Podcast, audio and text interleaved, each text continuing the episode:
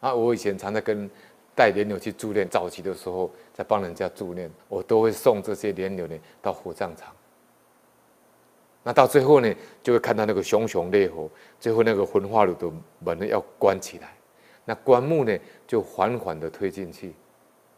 那里面呢什么声音都有，尤其台湾呢啊宗教特别发达，有道教的啦，有佛教的啦，有其他宗派的啦。哦，那个声音呢震鼓连天。你不要说是念佛的，你光在那边看你都吓死了。啊，那我们我那时候就是念佛念得很大声，啊，愿生西方净土中，那九品莲华为父母，那花开见佛悟无生。等到棺木快进去的时候，门要关起的时候呢，不退菩萨为伴侣，啊，那最后呢就化成骨灰啦。所以我们身体到最后属于谁的呢？最后属于焚化炉，哼，最后是焚化炉里面的，你什么都不能拥有哎。以前我去住念一个加拿大回来一个女孩子，她得肝癌，她嫁到加拿大去，她在加拿大呢享受荣华富贵，但是福报不够，后来业障现前，跟她先生离开以后呢，就是离婚了以后回到台湾来，得了肝癌。啊，啊，叫我去跟他住院关怀，到医院去关怀。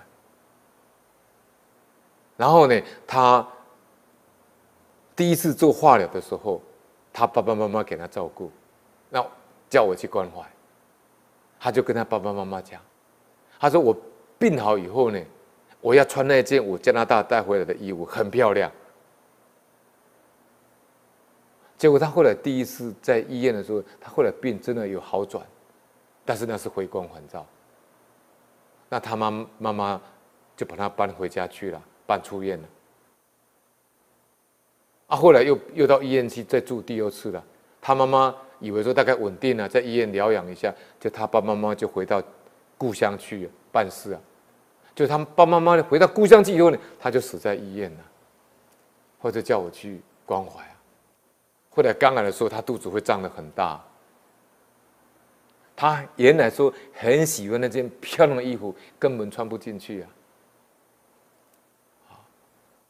所以呢，众生呢，妄认四大为自身相。所以修行为什么有时候他们说呢，一定要修白骨观。